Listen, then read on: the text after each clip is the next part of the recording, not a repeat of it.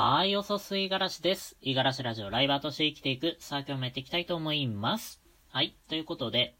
えっと、今回は、最近ね、なんか僕の発信の中で、えー、結構、あの、結構な割合を占めているのがお金なんですけれども、なんでね、こんなにお金に固執固執するのかっていうのを、改めてね、えー、振り返ってみたんですよ。うん。なんでここまで大切なのか。あのー、まあ、言葉では言ってるんですけれどもね、えー、お金本当に大事ですよ、みたいな、まあ、ね、えー、僕のこの生きてきた中で、やっぱり全然貯金っていうのをしていなくて、結果的にね、今本当に、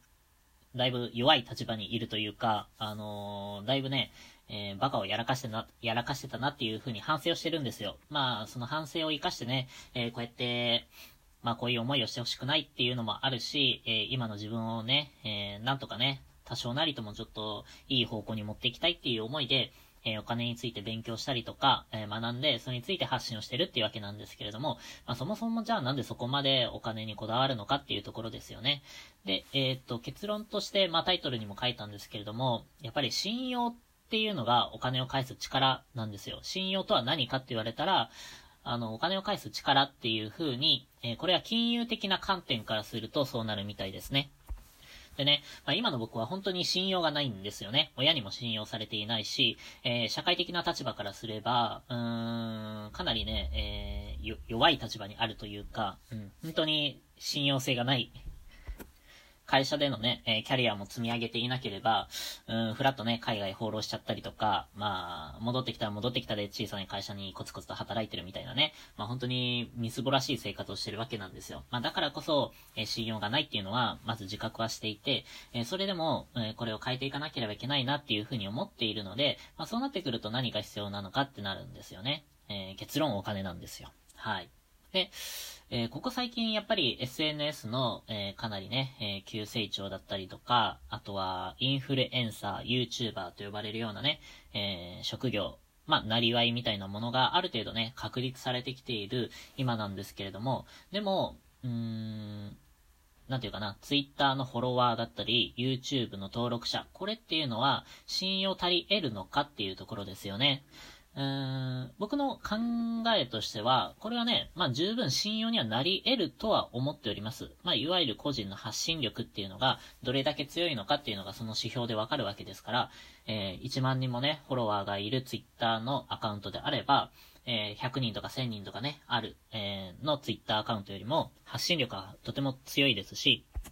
その人の考えだったりとか、何かツイートをすれば、えー、より多くの人にね、えー、広がるわけなので、えー、決してね、軽視はできない、とは思ってはいるんですけれども、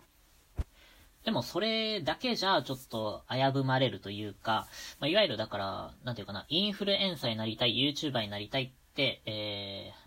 思ってる子供を見て、ちょっと不安に思う。のと一緒なんですよね。うん。ちょっと大丈夫？それっていう風に 感じたわけなんですよ。まあ、それが、えー、なぜかっていうともうそれは一言で表すには信用とはお金を返す力なので、えー必ずしもね、ツイッターの本当にフォロワーが多い人たち、YouTuber で有名な人たちっていうのは、えー、お金を返せるのかどうかっていうところですよね。えー、もちろんね、えー、返せる人がたくさんいるっていうのも事実です。でも、えー、返せない人っていうのもいると思うんですよね。えー、その違い何かっていうと、やっぱり、えー、お金を生み出せるか、え生み出せないかの違いになってくると思うんですが、やっぱりね、何かしら、あの、商品を持ってないとダメなんじゃないかなっていうふうには思います。まあ、つまり、えっと、インフルエンサー、YouTuber っていうのは広告塔っていうだけであって、え自分に何かしらね、え売り出すあの、商品、物とか、あとはサービスっていうものがないと、えー、それは信用にならないんじゃないかなっていうふうに感じましたね。まあ、この話をね、えー、思いついたのも、えー、結構前にね、テレビで、まあ、YouTuber が YouTuber の悩みみたいなものを話しているときに、えー、銀行でお金を借りれないとか、えっと、家を購入できない、え家を購入するためのローンが下りないとか、まあ、そういう話が、確かあったと思うんですよ。それをふらっとちょっと思い出したんですよね。まあ、いわゆる、えっと、若者からすごい絶大な支持を得ている YouTuber だったとしても、えー、金融な、えー、金融的な観点から見ると、銀行だったりとか、えー、証券会社とかからすると信用がないっていうことになるんですよね。なぜかっていうと、うーん、もちろんね、え YouTube でやっぱり広告収入を得ていて、えちゃんと自立して生活していると。で、その上で今も蓄えある貯金がこんだけあるっていうにもかかわらず、えお金を貸せないってなるんですが、それはやっぱり、え稼ぎ続けられるかどうかっていうのが、やっぱり不明確なんですよね。まあ、今は調子がいいから、えー、お金を稼げているかもしれないけれども、YouTube の広告が、まあ、収益が剥がされたりだとか、えー、動画の視聴回数が下がっていっちゃったりとかするとどうするの？返す、返せるんですか？えー、金利をね、まあ、色をつけて返してもらえるんですか？なったっていうところになっちゃうみたいですね。うん。まあもちろんね、その時っていうのはやっぱ YouTuber っていうのが、あだいぶ水物というか、そこまでね、あの、スポットライト当たってなかったからこそかもしれないんですけれども、これはね、まあお金の観点からすると至極真っ当なんじゃないかなっていうふうに思うんですよね。まあいわゆる自分で何か売っているわけでもないですし、えー、動画としてね、まあ仮に YouTube というプラットフォーム載せていたとしても、それで稼げているのってやっぱ YouTube のおかげなんですよね。うん。結局、あの、YouTube の広告も、あの、広告を出したい企業はやっぱりどこに依頼するのかっていうと、えまず YouTube ですもんね。えその中で、やっぱり自分のね、え企業が売り出している商品とかサービスにより、え適したね、YouTuber さんとかがいると、個人で、あの、企業案件という形でお話をされたりとかすることもあるみたいなんですけれども、まずはやっぱり YouTube の力ですよね。Google っていう。そこがやっぱりきちんと運営しているプラットフォームっていうので、えー、どんだけの人が来てくれているのかっていうのはもう、えー、数字でよくわかっていると。そこに ダイレクトマーケットっていう形で、あの、僕だったらね、あの、YouTube 見てると広告でめちゃくちゃ引っかかってくるのが、あの、やっぱりオー、オーディオブックなんですよ。うん、 Audible。いや、もう使ってるから、あの、そんなに広告出さなくていいのになとは思うんですけれども、やっぱり、えっ、ー、と、なんていうかな、Google で、その、オーディオブックの検索をしているっていう情報が、あの、Google の方に、まあ僕の情報として吸い上げられていて、えー、僕が YouTube を見ると、この人はオーディオブックを買ってくれるお客さんなんだっていう風な認識で、えー、その広告を出してくれるみたいなんですけれども、まあ、そんな感じで、やっぱりダイレクトマーケットができるわけなんですよね。まあ、僕にオーディオブックの CM を挟む、のが、えー、かなり、え費用対効果的には悪いと思うんですけれども、